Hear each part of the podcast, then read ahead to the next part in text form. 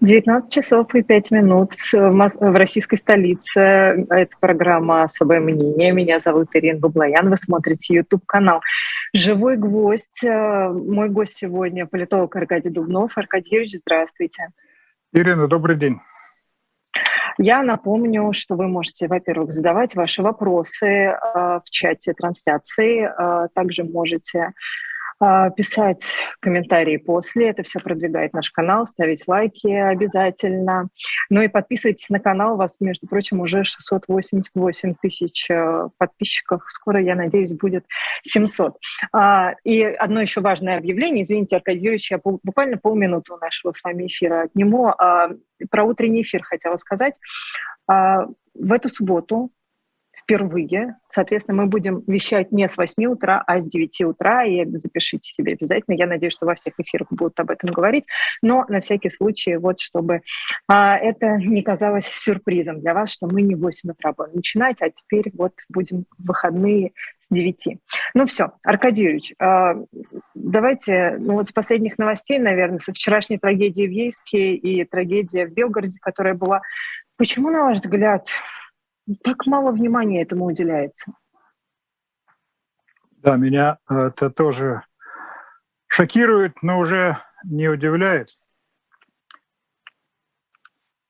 Обыденность становится нормой времени. Я э, с печалью должен это отметить.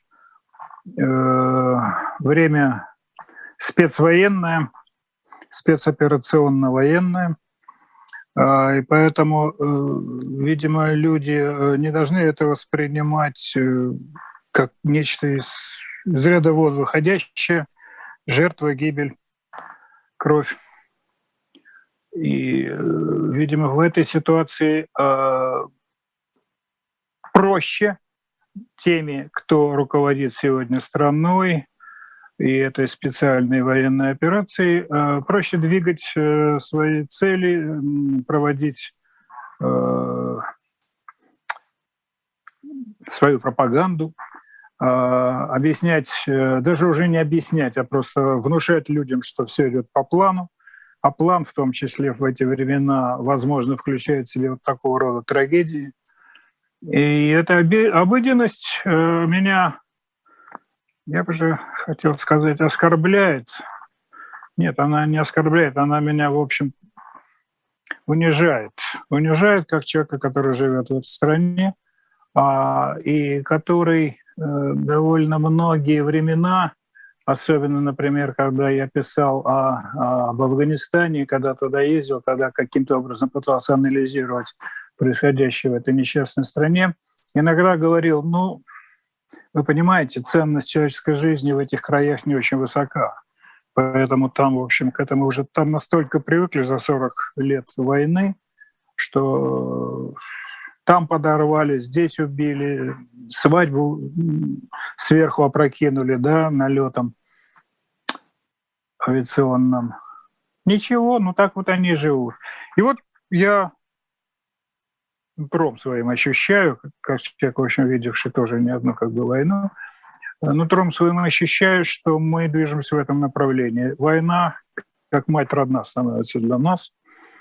А, и меня совершенно потрясла сегодняшняя информация по поводу того, что объявлен траур в Ейском районе. Вы понимаете, Ира, да? В Ейском районе.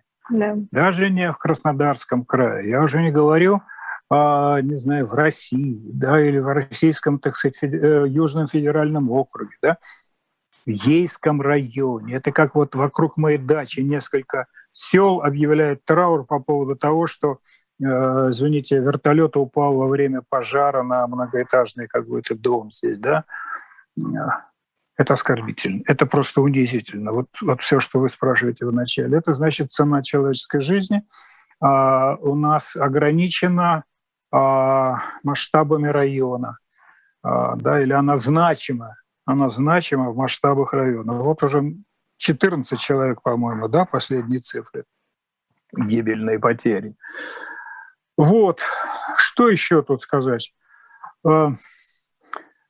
А, Обратите внимание, что так пока и не выступил ни с какими словами соболезнования, поддержки Верховный Главнокомандующий. Да? Если я не ну, ошибаюсь. Ну, трагедию он не любит. Трагедию он не любит. Ну да, утонула. Да, что тут скажешь, утонула. Сгорел, а, расстреляли. Сгорел, Собственно, сгорел. все одним словом можно. Упал, упал. Ну а что? Упал. Вот, э, я не знаю, это что-то вряд ли бы изменило. Наверное, я слишком требователен, слишком щепетилен, да, ведь сколько уже сейчас в эти времена падает, горит, э, рушится. Э, конечно, если он будет каждый выходить раз по этому поводу, то, в общем, обрушится его рейтинг абсолютно до нуля, если не в минус. Да? А, собственно, что ему рейтинг? Ему же не избираться, а, во всяком случае, ближайший год-два. Вот, вот это, вот это меня, к сожалению, э, как бы печалит невыносимо. Да? Есть много разговоров о том, что ну вот это плата, это есть некая плата вот коллективной ответственности. Я не хочу про это говорить. А, я не судья здесь, я сверху не имею возможности а, таким образом рассчитываться. Да, видимо, я не тот камертон, так сказать, общественного мнения, который э, себя таким образом воспринимает, чтобы так судить. А в каком-то смысле я частный человек, а, и таким частным человеком здесь я остаюсь, да, ни от кого независимый, никому ничем не обязанный, да, не очень уже довольно молодой человек. Вот и все. Что касается Белгорода, здесь, вот здесь уже другое. Вот здесь это же то, о чем меня с первого же, наверное, дня э, этой трагедии очень сильно беспокоит. А, там, да, в первом, вот в Гейске погибли абсолютно Э, как бы э, мирные люди, беременные женщины, ужас просто какой-то, да, думать об этом. А, никакого формального отношения, не имеющее к военной операции. Ну, не имеющие никак. Мы не знаем, может, каких из родственников там, значит, среди, среди воюющих, да. Но, тем не менее, это просто гражданское население. В Белгороде э, и жертвы, и убийцы, в конце концов, тоже жертвы, это люди военные судя по всему.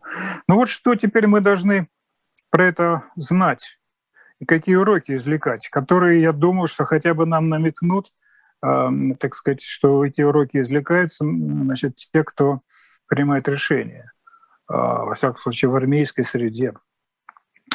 Смотрите, э, ну, во-первых, мы так до сих пор не знаем, как квалифицируется Следственным комитетом это произошедшее. Да, возбуждено, так сказать, там уголовное дело, по-моему, да? Но, э, то значит, ли теракт, какой... то ли не теракт, непонятно. Да, под какой статьей мы не знаем, да? А, да, теракт или бы не теракт, а, потому что если теракт, это то тогда кто?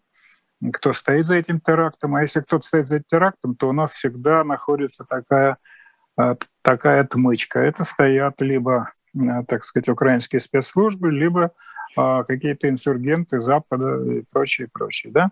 Здесь уже понятно, что ни те, ни другие за этим не стоят. А кто стоит?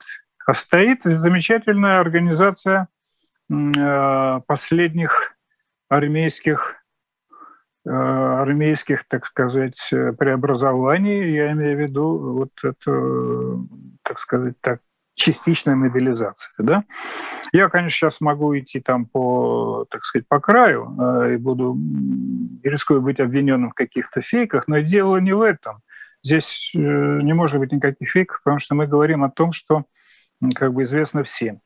А, хотя не до конца. Да? Э, есть люди, граждане одной из стран или какой-то страны СНГ, которые стреляли по другим значит, людям, проводившим занятия на стрельбище. Да? Значит, официально нам так и не доложили, кто эти люди из, из страны СНГ. Да? А никто не опровергает утечки, согласно которым эти люди из Таджикистана. Никто не опровергает уже сообщения о том, что известны имена этих людей. Там, я, я видела только телеканал «Дождь», вроде как нашел несколько человек из списка погибших, которые оказались живы. Ну, вот какие-то да, противоречивая списка, информация. Ну, я сейчас говорю о тех, так сказать, таджиках, в кавычках, да. которых угу. мы как бы имеем в виду. Да? Я смотрел таджикские ресурсы, информационные ресурсы. Да? Там уже называется имя одного из них. Парня, который погиб, который э, еще 10 октября, что называется, был в Москве и работал э, в одном из ресторанов, зарабатывал себе на свадьбу, по-моему, да, чтобы в Таджикистане сыграть свадьбу. Молодой парень, 24 года, если не ошибаюсь. А, про него известно, что он не, не, не экстремист, не участник, не член ни исламского государства, запрещенного в России, ничего-либо там еще. И он исчез. Где-то 11 октября он исчез с поля зрения. С кем там как будто бы встречался последний раз и исчез. Значит, ну вот допускается, что его кто-то уговорил, наверное, за деньги поехать в зону боевых действий. Ну а дальше вот мы уже как будто бы знаем, да? И он совершенно не, э, не религиозный какой-то э, активист, да, не, не маргинал, не радикал. А дальше уже начинаются значит, некие домыслы, что вот на первое сообщение на почве религиозного, так сказать, конфликта. Да? А нам сообщает один из источников, э, который тоже пока никем не опровергается, что среди что возникло это на почве того, что один из начальников этого подразделения, и даже называется его имя, якобы это подполковник Лапин, известная фамилия, сын, так сказать, известного, судя по всему, похоже, что это сын известного командующего Лапина, а которого сильно э, подвергал критике э, Рамзан Кадыров и так далее, да. И он, в общем, оскорбительно высказался в адрес Аллаха, скажем так. Да? Это, наверное, очевидно, оказалось совершенно нетерпимым для этих молодых людей, а, мусульман. Они решили, наверное, отомстить. Значит, вот такая фабула, которая не официально не а, как бы не приводится, но и не опровергается, хотя она уже гуляет по, по, по сети. Значит, мы можем допустить, что, скорее всего, это так, чем, чем не так. Значит, то, что это до сих пор, вот уже сколько, почти неделя прошла, да? А, нет, не неделя, mm-hmm. что я говорю, три дня. Да, три, три дня с этого инцидента, да, никто нам ничего не комментирует, не говорит. А, меня еще больше настораживает, с одной стороны, с другой стороны, говорит о том, что это так и есть, что эта версия вполне правдоподобна. Вопрос такой. А, мы э, понимаем, что не только эти ребята, граждане э, Центральноазиатской республики, были призваны э, значит, на военные действия в обмен на обещание им либо денег, либо гражданства, а может и того и другого, гражданства российского. Да? Мы понимаем, что, эти, что это, вообще говоря, беззаконное действие приводит вот к тому, к чему это привело. И угроза того, что это может повториться, а, она совершенно очевидна. Мы понимаем того, что, что эти, эти парни, они действительно а, э, абсолютно наемники, что запрещено у нас, так сказать, законом. А, и даже наемничество это не оформляется должным образом, и что это наемничество а, их приводит к войне, как говорится вот одной из версий, объясняющих э, случившееся, вне, э, в не потому что командир, да, их российский, они говорят, что священная война, как будто бы это война мусульман против неверных. Да? Ну и так далее. То есть э, наступить на больную мозоль истинно верующего человека, в данном случае мусульманина, э, оказалось очень просто, а по результатам чрезвычайно болезненно, даже кровавым. Вот это сегодня должно стать ну, просто Рубиконом, на мой взгляд, который должен просто категорически остановить любое э, привлечение граждан стран СНГ, которые живут, э, работают в России, э, для участия в боевых действиях. Да? А, я даже сейчас не хочу, я даже сейчас не хочу предсказывать, как, как эти люди когда-нибудь, когда закончатся эти боевые действия, будут возвращаться, а, во-первых, в Россию, если будут живыми, получат они гражданство, А, тем более не хочу думать, как они будут приняты у себя на родине, если они туда вернутся. Да, это уже сейчас другая история. Э, она чрезвычайно, видимо, в перспективе жизни, если не более того. Но то, что вот она отразится, сегодня на ходе на ходе возможных конфликтов внутри российских военных подразделений, а, это очевидно. Да? И поэтому, еще раз просто могу сказать, что поэтому Следственный комитет ну, достаточно, как бы, на мой взгляд, понятно воздерживается от квалификации. Это уже еще одно подтверждение, что все дело э, никак не сведется к каким-то терактам либо каким-то инсинуациям. Э, все дело в неправде, которая заложена во всем этом происходящем. Неправде. Аркадий Ильич, вот вы уже вспомнили, да, вы уже вспомнили афганскую кампанию, э, и, честно говоря, эти аналогии приходят и мне, и когда я вспоминаю, э, потому что я читала, да, а, и потери за 10 лет, и вообще и, и мобилизация была тоже скрытая, и отношения, ну, там, экипировка, вот все, все очень похоже. Но то, что мы видим сейчас, это, конечно, какие-то невероятные э, масштабы бедствия.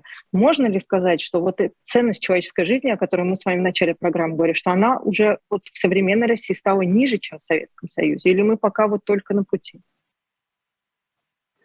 Ира, я не берусь ждать, что называется, отвечать на вопрос. Скажите в цифрах, сколько это будет в цифрах, да, больше или меньше. Но то, что э, вопрос встает уже совершенно очевидно, э, что э, жизнь у нас обменивается на иллюзорные на иллюзорные ценности, и жизнь в этой ситуации гораздо менее значима, чем, чем достижение этих иллюзорных ценностей, да, а я, я согласен. Да. Э, Алла Борисовна Пугачева, помните, да, она очень довольно точно сформулировала, да, когда она объясняла, так сказать, с одной стороны, защищала честь своего мужа, что обошло все, кстати, российские ресурсы, да, об этом даже говорили и провластные, так сказать, ресурсы, да. А вот что она сказала про иллюзорные ценности, за которые призывает сегодня, да, э, сражаться наша власть, практически никто не упомянул. А сказала она довольно точные, точные слова. Так что вот, вот так. Иллюзорные ценности а в обмен на жизнь. Так стоит вопрос. А, давайте к следующей теме с вами перейдем. А, саммит в Астане прошел. А, вы можете вот выделить, наверное, главные итоги этого саммита, что ли?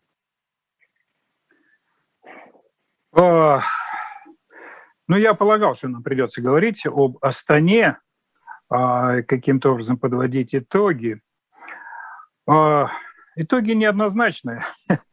Во-первых, их, их саммитов-то было много – четыре, в общем-то, сами это получилось. Да? Не буду сейчас перечислять, уже всем это все надоело, и скоро это все забудется. Дежурный саммит, саммит э, глав государств СНГ, в первую очередь, который уже люди не воспринимают, и все спрашивают, а что СНГ, оно еще существует? А, кстати, вот я вчера э, участвовал в передаче а, «Радио Свобода», еще одному, по-моему, нехорошему изданию, да, где, э, где нарвался на, спровоцировал дискуссию. Я заметил, что несмотря на то, что происходит у нас э, среди правящих, сказать, организованных э, элит, либо среди организаторов этого саммита СНГ в Астане до сих пор значится, что Украина остается членом СНГ да, да, и что э, президент Украины Владимир Зеленский входит в Совет глав государств СНГ. Зайдите, э, так сказать, в Википедию и обнаружите на сайте значит, СНГ это замечательную э, характеристику. Да. Когда я об этом значит, заметил, то на меня, ну, так сказать, дружески набросились мои собеседники из Украины. Да, сказали нет, и доказательно мне подтвердили, что в 2017 году э, на самом высоком уровне в Украине было заявлено, что она выходит из СНГ. Да? А, и в результате мы констатировали, что мы живем в совершенно разных информационных пространствах. Ну вот даже там такой-то, такой-то эксперт, и то утверждаете то, что вообще не является уже давно фактом, а медицинским фактом является вот тот и тот. Да, ну, мы пошутили относительно того, что для меня медицинский факт – это свидетельство, э, значит, скрытия, да. Вот. Ну, так или иначе, значит, вот это довольно забавное э, подведение итогов саммита СНГ нужно опять начинать с конца. А что такое СНГ, в составе которого, по утверждению ее организаторов, входит Украина? что это такое вообще Украина, которая сегодня, так сказать, предмет э, глубокой озабоченности всего мира в результате того, что Россия ведет военную операцию в этой стране. Об этой самой Украине сказать. на саммите практически не говорили. Еще один результат. Да, и об этом тоже, ну, в частности, мне приходилось говорить, что Э, вот когда Владимир Владимирович приехал э, на этот саммит, вообще в Астану, такое впечатление, что э, он приехал из совершенно другой реальности, что вот Владимир Владимирович живет в двух реальностях. Одна реальность была накануне, когда еще наносились удары по критической инфраструктуре Украины, он еще был в Москве. Только он перелетел вот в Казахстан, как он вступил как будто бы в другую реальность, где поиски мира, где нет Украины, где нет специальной военной операции, где тишь да гладь, так сказать. Да? И самая главная проблема – как обеспечить э, значит, новую систему функционирования э, так сказать, э, финанс, систему финансовых расчетов вместе, вместо утерянного SWIFT как подтянуть страны СНГ к той системе, которая разработана Россией, как нам убежать от доллара и так далее, и так далее. Да? Очень важная проблема, чрезвычайно важная проблема. Но почему-то Украину упомянул только один президент Турции, да, Эрдоган, и то только в контексте, в частности, своих заслуг в организации зерновой сделки по вывозу из Украины значит, продавали зерна. А, не, не, не, не возникло темы, э, анонсированной в первую очередь турками, э, предложенной Эрдоганом идея таких переговоров России э, с западными странами, да, с участием Украины, без участия, скорее, конечно, без участия Украины, что, в общем, заранее как бы обрекалось на, на, на, на неудачу. Провал. Но этого не было. Да, нам нет, это не провал, это не провал, это, это свидетельство бессмысленности в этой ситуации каких-либо попыток навести мосты. А, ну вот, э, ну вот странно с точки зрения бытового, бытового, так сказать, э, взгляда на вещи. Вот странно, да, вести разговор о таком кардинальном, так сказать, поиске мира – на следующий день после того, как э, вся Украина фактически была погружена во тьму в результате ударов по э, критической инфраструктуре. Да? Ну, конечно, это был ответ за, э, на диверсию по Керченскому мосту, это понятно, да. А, но тем не менее, значит, условия мира, которые готовы была бы одна из сторон, так сказать, начинать обсуждать, они неприемлемы категорически для другой стороны. Значит, вот один из главных результатов этих саммитов, что э, там не способны даже приступить к обсуждению украинской проблемы. Почему еще не способны? Просто потому, что всем известно, достаточно априори известно, что ни одна страна, ни одна страна, участвовавшая, участвовавшая во всех этих саммитах, включая, исключая, может быть, может, Палестину, но там Махмуд Аббас mm-hmm. про это тоже ничего не сказал. Я, кстати, надо посмотреть, как э, Палестина голосовала по резолюции э, ООН, осуждающей присоединение четырех украинских регионов. Да, я, она точно не среди пяти стран, которые выступили вместе с Россией, четырех стран, наверное, воздержалась. Короче, ни одна страна там не оказалась бы в одном окопе с Россией по отношению к тому, что происходит э, в Украине. Значит, как подступать в этой ситуации к обсуждению на всех этих форумах. Всем молчаливо э, было ясно, что э, хоть эта веревка не в доме повешена, вот так сказать, но и даже там ее обсуждать, эту веревку, не стоит. Да? вот поднял эту веревку, стал ее обсуждать сам президент Казахстана в Питере на экономическом форуме. Вот это было, да, это было видно, заметно и обошло весь мир в качестве новости номер один и как бы свидетельство бесстрашия этого э, казахстанского политика. Да? А здесь он хозяин, и я думаю, что в общем, все были согласны в том, что эта тема табу, и нужно что угодно обсуждать, но только не это. Ну что тут сказать еще? А, хитом, конечно, всей этой, а, как бы, что называется, а, марафона этих саммитов, конечно, был мой любимый герой, да, президент Таджикистана, да, Мамали Шарипович Рахмон. А, да, его э, бесподобный эмоциональный, э, на внешний взгляд я бы сказал, мягко говоря, несколько бессодержательный, но только в русском, на русском языке, так сказать, его выступление. Друзья, это у меня или Аркадий Юрьевич завис? Кто-нибудь мне... Аркадий Юрьевич завис, да? Извините, ну давайте мы попробуем его переподключить. Я пока тут а, одна, если меня слышат и видят э, зрители, что уж развлекаю. А, Такое случается. Давайте, да, к коллегам обращаюсь, попробуем пере, переподключить Аркадьевича. Да? Хорошо? Да, спасибо большое.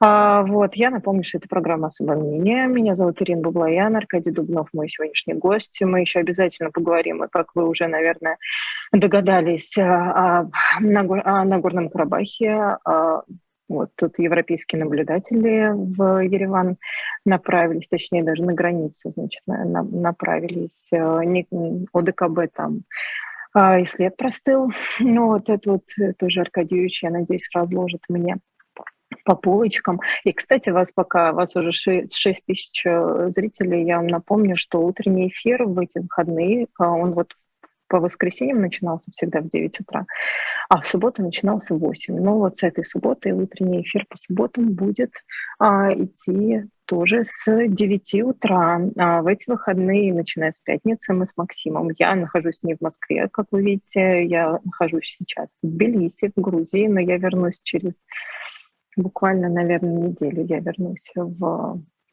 Москву. А, вот, так что, да, не переживайте. Но я надеюсь, что у нас не будет никаких проблем с эфиром, когда будем удаленно я, буду, будет удаленно Максим. Разве что Алексей Виндиктов будет не удаленно в эфире в пятницу.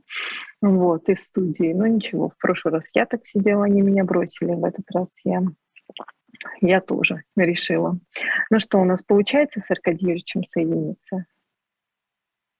Не получается. Но вы можете задавать ваши вопросы, я их э, с радостью задам. Вот я видела вопрос про Рахмон, но как раз-таки я его тоже собиралась а, собиралась э, задать. Да, вы можете, вы можете пока писать. Заходит. Ну, отлично. Сейчас мы а, продолжим с Аркадием Юрьевичем разговаривать э, с а, большой для меня радости. А, так, ну, пишите ваши вопросы, не забудьте поставить лайк обязательно этой трансляции и подписаться на канал. Надеюсь, что у вас скоро будет 700 тысяч. Алло, алло. Алло. Да, Аркадий Юрьевич. Слышно Вы меня? со мной на связи, слышно, да. И видно. Прошу и слышно, прощения, и видно. не знаю, в чем дело, но... Ничего страшного, бывает современные реалии, ничего страшного. Про Рахмона мы начали говорить и про его, ну, я называю это выпадом, а вы, наверное, как-то иначе на это смотрите. А, ну, я называю это моментом истины. Угу. На самом деле это правда момент истины. Для него, для Таджикистана, для тех, кому он обращался, в первую очередь для Владимира Владимировича Путина. Ну, в общем, одним словом, а, что сказал Рахмон или что он хотел сказать, или как мы это могли понимать? Значит, несколько, э, так сказать, моментов. Первое, и это, на мой взгляд, может показаться парадоксальным, а даже забавным, Владимиру Владимировичу не могло не понравиться одно из как бы содержаний, один из содержательных моментов его выступления. А, Рахмон фактически подтвердил тезис, известный Путина, о том, что Советский, распад Советского Союза был э, большой геополитической катастрофой в 20 веке. А, потому что Рахмон, э, в общем, всем своим, как бы так сказать, пылом, жаром а, человека, который прожил тоже большую часть жизни в той стране, в общем, не мог не сожалеть о том, что в той стране все-таки, хоть к Таджикистану относились не очень там как бы уважительно, справедливо, но все-таки там что-то делалось, что-то строилось, было хоть какое-то внимание. Сейчас этого нету. Он просто жаловался, если не кричал, да, и волновался. А, поэтому да, в общем, и я, кстати, согласен с точки зрения, э, согласен с точки зрения, которая здесь выражала ощущение простого таджика. Я много ездил в Таджикистане, уже не устал рассказывать всякие истории, но в первую очередь простые таджики очень горевали, фрустрировали от того, что они перестали себя воспринимать частью большой страны. Они слово «империя» не знали, не употребляли, но то, что они считали советскими людьми, Э, я вот э, в моей книге «Почему распался э, СССР» у меня была большая беседа с бывшим, одним из бывших руководителей в тот момент Таджикистана. А, и он рассказывал, что он бывший коммунист, он чрезвычайно сожалел. Хотя он не поддерживал Народный фронт и был в, не в одной лодке с Рахмоном, он ему противостоял в те драматические годы, начала 90-х. Вот, это первое. Второе, ну, конечно же, конечно же, Рахмон э, считает себя патриархом постсоветского пространства. Послушайте, он тоже прав. Через месяц уже 30 лет, как он у власти. Я был свидетелем этого исторического момента в ноябре 92 года под Худжантом колхоз, колхозном дворце культуры Арбоб на моих глазах. Э, он зашел на сцену колхозную, селся за стол парчевой скатертью, зеленой скатертью с графином, с тремя стаканами.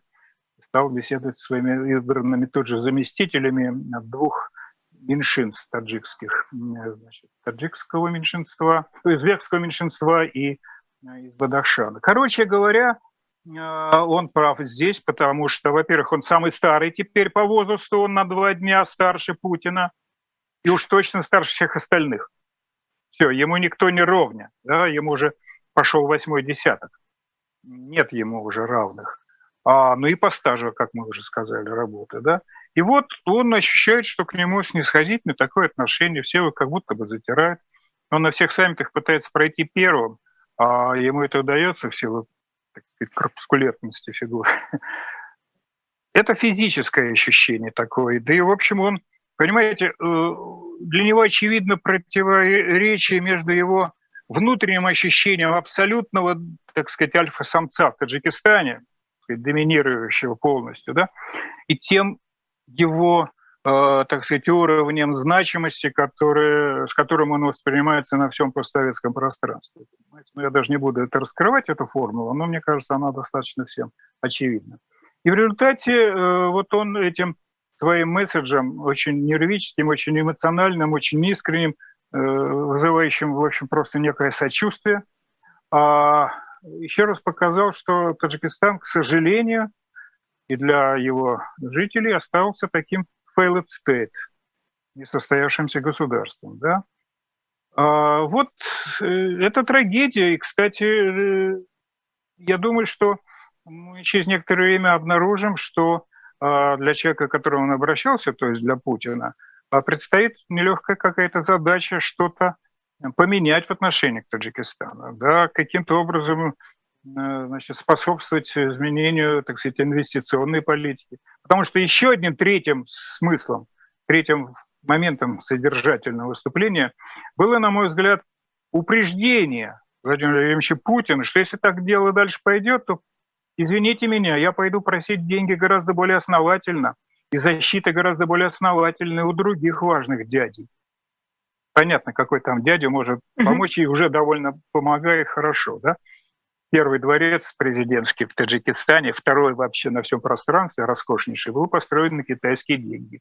Такой, на грант китайский. Там высокий флагшток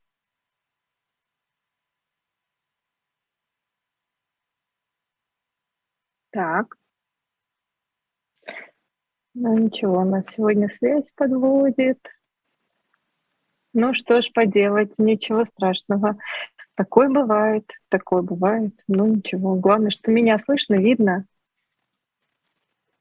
Да, ну хорошо, ладно, ничего. У нас еще целых 20 минут, я думаю, что мы еще успеем с Аркадьевичем связаться. Я пока могу даже ваши сообщения почитать. У нас такой будет маленькие вставки слуха в программе. Ничего страшного. Разное случается. Но я уж точно вам скажу, что про Армению и Азербайджан мы успеем поговорить. Алло? Меня да, слышно? слышно. Слышно. Что-то с интернетом да. сегодня.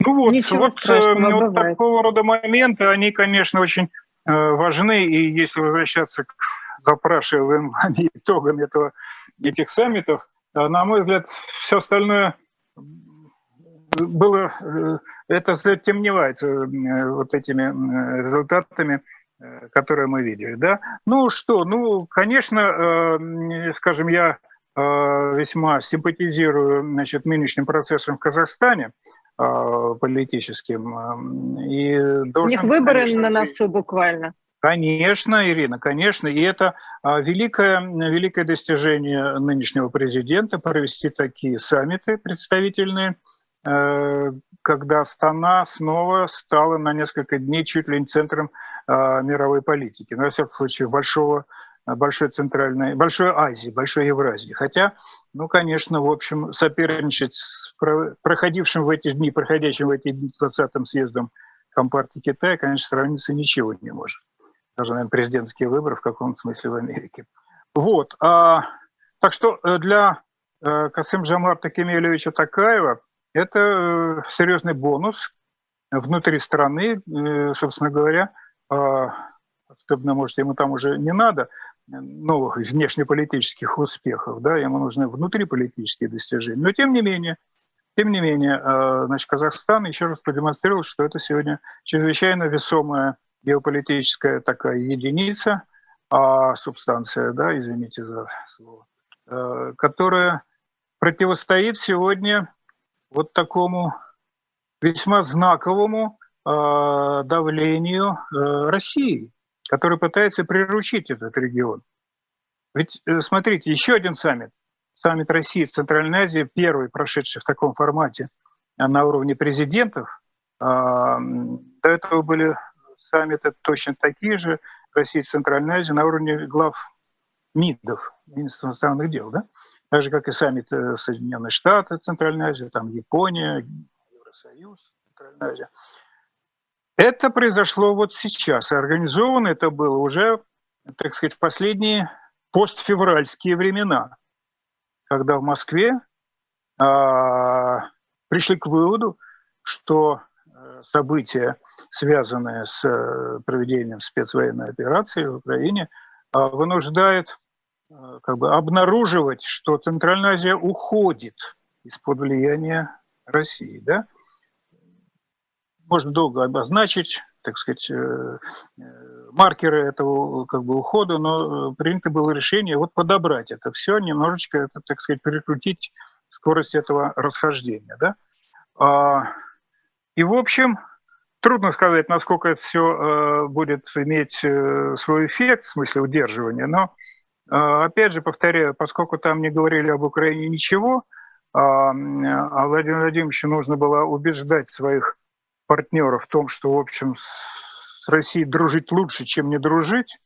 И это, в общем, было обставлено разного рода такими очень грамотными, хорошо выверенными, прописанными, так сказать, намеками, да, то э, в этом регионе пришли к выводу или приходят к выводу, что, в общем, э,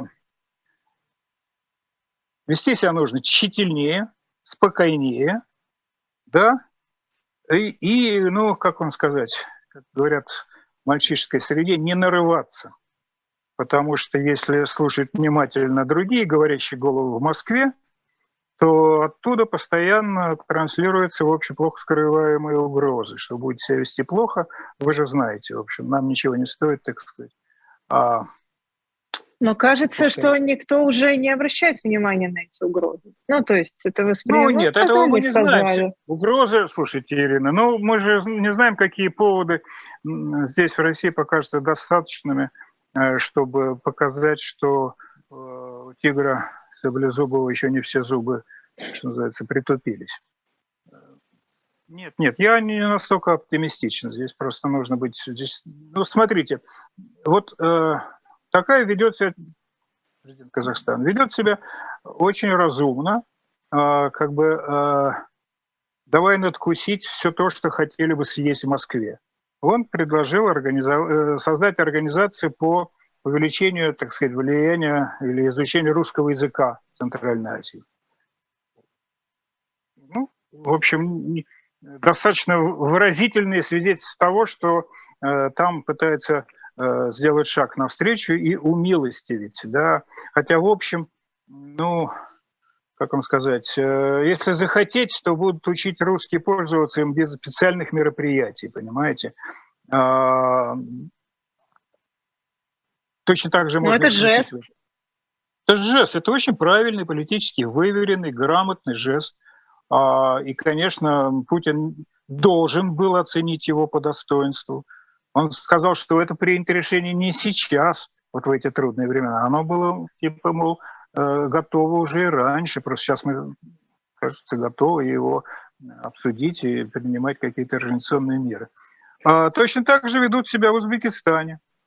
Очень тоже грамотно и отвечая на все Э, действенные предложения, которые исходят из Москвы, в первую очередь, экономического свойства. Да? Там решать свои задачи, там им нужно значит, вот, каким-то образом э, капитализировать все, что уже наработано в отношении а, планов соединения Южной Азии с Центральной Азией через железные дороги, а, из э, Узбекистана через Афганистан, дальше в Индию, да, либо дороги на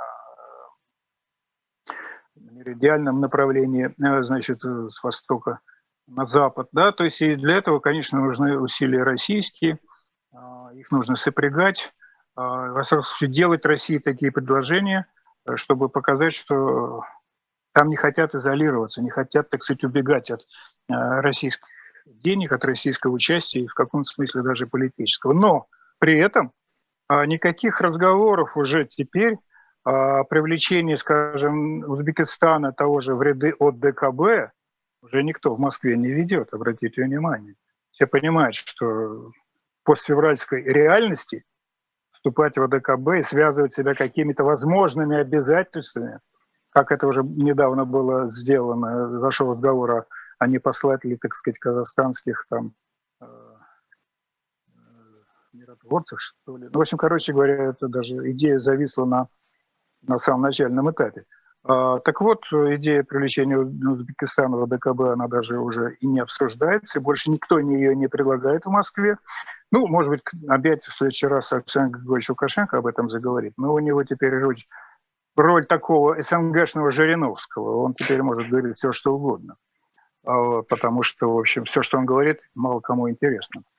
Ну, мне так кажется, потому что когда он позволял себе по-хамски себя Э, вести на саммитах, на саммите в Астане, учить э, Касым Жамарта Такаева бразды правления миром, то есть это как будто бы шутка, да, но эм, что называется, в каждой шутке есть доля неприличности. неприличности. Вот э, и на что уже даже такая вынуждена была огрызнуться, как мы все видели, да, публично на, на этом заседании глав государства СНГ.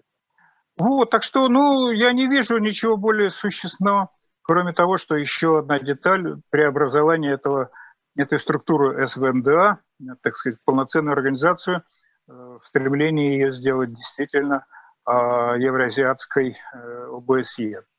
Ну, что я могу сказать? К сожалению, ОБСЕ сегодня фактически потеряла свою значимость. Так что движение к тому, э, что, общем, серьезно не состоялось, тоже не, Э, не историческая задача, да? но тем не менее, как некий, некая демонстрация того, что миротворческий ресурс э, Казахстана и его второго президента увеличивается значительно, это, это надо оценить, это надо, наверное, поддерживать. Собственно, вот коротко. Ну, к слову, об... ничего страшного. А, к слову о ОДКБ и наблюдателях, да, которых мы, например, не видим а, в конфликте Армении и Азербайджана, да, но видим европейских наблюдателей там.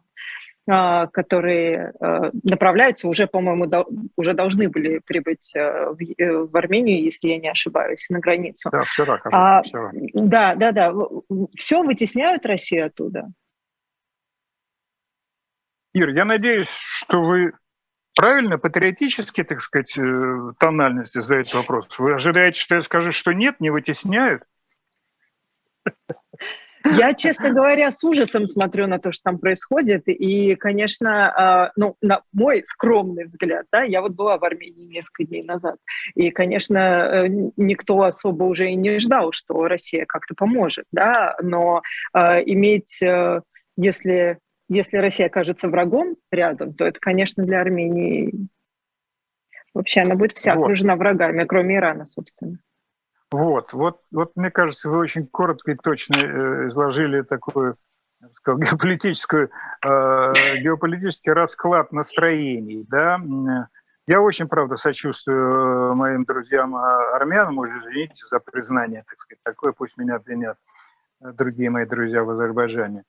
А да, действительно, э, сегодня э, европейское сочувствие, европейское соучастие э, в этом конфликте, точнее говоря, попытки его решить, гораздо более выглядит значимо, чем российское. Ну, в таких случаях надо сказать, ну, заслужили, извините. Да? А что вы хотите, да? А, бездействие ОДКБ, в частности, как бы ведомое ведомой России, хотя формально сегодня Армения возглавляет ОДКБ, председательствует, да. а генсеком ОДКБ является белорусский генерал, да, что делает как бы Россию ситуацию, а, а мы что, а мы ни при чем, да? Хотя, в общем, понимаем, что при чем именно всегда при чем, пока Конечно. ОДКБ существует. Так вот, это не участие, так сказать, некая, так сказать, мягкая импотенция ОДКБ по отношению к решимости что-то Э, изменить или приостановить разрастание конфликта, она, конечно, не могло не привести к активизации Запада. Поездки армянских высокопоставленных политиков и азербайджанских в Соединенные Штаты. Вот это довольно значительная встреча в, в Брюсселе, которую организовал председатель Евросовета Шарль Мишель при участии французского президента. Да, она, конечно, сильно сдвинула ситуацию. И вот эти 40, э, даже мы не можем сказать наблюдатели, они не называются, они члены миссии, которые, как указывается, ну, срок ее пока определен в два месяца. То есть европейцы, видимо, э, пошли на некий компромисс, они не хотят делать из этой группы э, некую, некий функционал наблюдателя. Это слишком ответственно, наверное, да, для Европы будет. Но попытаться как бы продемонстрировать свою готовность как-то помочь, э, представить себя внешнюю силу, которая равна, равна удаленно, равно близко будет содействовать делимитации или демаркации или организации э, этих работ. Э, это, в общем, серьезный жест. И, конечно, в Москве э, отнеслись к этому, если не, если не раздраженно, э, то очень, очень скептически. Ну, конечно, у нас главный главный, э, так сказать, актор, от которого исходит раздражение, раздражение в высшей степени тональности, это известная барышня. Со Смоленской, даже не буду ее цитировать и называть, но, в общем, вот э, тот, как сказал, экспрессивный запас а, раздражения, который исходит от нее, он, конечно, гораздо больше вредит, чем кому-то там пугает. Еще раз показывает, что, в общем, а, Москва смотрит на это с точки зрения соблюдения ее интересов гораздо больше, чем соблюдение, так сказать, интересов а, решения конфликта обеих сторон, к сожалению. Да? Но вот, тем не менее, вот э, все-таки э, снова зашедшие разговоры о посылке миссии наблюдателя ВДКБ как-то аккуратно, но последовательно, по-моему, на сегодняшний день все-таки отклоняется отклоняются, mm-hmm. и не только армянами, то есть и не только азербайджанцами, но и армянами. И это говорит о том, что не доверяет ОДКБ. И чего тут, вот поэтому я вначале говорил, а чего вы удивляетесь? Чему что тут удивляться-то, да? А, я думаю, что э, одновременно миссии наблюдателей и гражданской миссии быть не может. Поэтому в любом случае надо будет посмотреть, как сработает эта миссия 40 человек, которая, видимо, будет там ну, до Нового года, может быть, чуть раньше работать, да. К сожалению, видите, там какие-то все время идут сполохи вооруженных каких-то инцидентов, пока вроде, дай бог, без, без летальных исходов. Европа немного Но... Ну может. Вот в чем дело, Ира. Европа немного может. Россия по-прежнему остается доминантом в этой ситуации. И тут ничего не... Это надо всегда учесть. Поэтому, э, в общем, особенно задирать Москву как бы бессмысленно ради того, чтобы показать ее место. Да? Географию не, не переделаешь. А, э, Армению не выведешь из круга своих, так сказать, исторических противников. Да? То, о чем вот вы сейчас сказали. Поэтому надо исходить из реальности. Мы живем Э, так сказать, в предлагаемых нами обстоятельствах и пытаемся э, как-то использовать их в свою э, пользу. Да? Кому больше удается, кому меньше, но полностью, как вам сказать, обнулить эти обстоятельства невозможно. Ну, вы знаете, вот я, да, я была сейчас в Армении и разговаривала, конечно, с разными людьми, с журналистами разговаривала, с политологами разговаривала. И, честно говоря, ни у кого оптимистичных э, никаких прогнозов уже нет совершенно. И все говорят только об одном, что как бы уже защитить границы Армении самой. То есть про Карабах уже даже никто не говорит уже о безопасности Армении говорят, но на официальном уровне они все равно как-то тянут. Я видела заявление сегодня или вчера даже а, спикера парламента а, Алана Симоняна о том, что, а, я сейчас даже прочитаю, я не считаю, что в возможном мирном договоре между Арменией и Азербайджаном должно быть подобное упоминание Арцаха. Ну, то есть они вообще даже... Это почему же они, почему тогда они так тянут с этим? Чего они ждут? Неужели они тогда надеются на европейцев или на что они надеются? Вообще непонятно. То есть чего они тянут с заключения мирного договора? Да, Потому что очевидно, по-моему, уже всем, что придется им это подписать. Ира, ну вот как раз вот то, э, тот настрой, который вы сейчас передаете, мне кажется очень показательным. А, нужно подготовить армянское общество к тому, что это неизбежно, что это а, самый лучший выход из всех плохих. То есть он плохой, но остальные еще хуже. Да, и вот это, не больно сказать, это смирение – которое навязывается армянскому обществу, оно ужасно драматично. Армения уже сколько времени живет в состоянии, так сказать, вот этого э, переживания своей драмы исторической. Да? И еще одну драму она должна пережить, Армения, да? И к этому надо подготовить. И это, в общем, если все остальные вокруг будут понимать и терпеливо, не дергая, так сказать, их армян, э, да, за очень чувствительные э, места э, дают возможность выждать этот момент, да, то это ну, единственный выход, потому что, ну что, ну Пашинян уже довольно опытный политик, он, в общем, довольно неожиданно долго остается, удерживая свою власть. Это правда. И это довольно, то есть я шесть раз уже сказал слово «довольно», это отчетливо показывает, что он, в общем, незаурядный политик. И дай бог довести ему дело до, э, до, до ума, и, может быть, в каком-то перспективном будущем Армения скажет ему спасибо, хотя она, конечно, его проклянет конечно, в каком-то периоде своей истории, так как это бывает. Да, а вот советский человек до сих пор проклинает Горбачева. Ну, каждое общество имеет своих героев – Э, которых она признает героями спустя многие поколения. У нас с вами а, а, уже даже не остается полминутки. Спрошу у вас, а возможное назначение Рубена Варданяна на а, пост а, парламентский, да, это, это вот как это объясняется? То есть это тоже надежда, что с Карабахом как-то решится, или это абсолютно просто направленная уже политическая карьера на Армению? Я думаю, что Рубен Варданян – это просто отдельно взятый, э, как сказать, пример э, попытки заявить э, о себе. Он, безусловно, очень, очень высокий армянский, наверное, патриот, имеющий возможности и, главное, ресурсы. Но это, но это, такая, это такая, я бы сказал, очень, очень высоко пацанская затея. Да, ничего из этого, к сожалению, не выйдет, не переломить ход истории. Увидим. Но скоро, скоро увидим, да. Да, да, да. И высокая честь и хвала. Ну что ждет? Спасибо огромное. Это была программа «Особое мнение», политолог Аркадий Дубнов. Вы смотрите «Живой гвоздь». Спасибо большое, Аркадий Юрьевич. Спасибо, Ирина. Спасибо.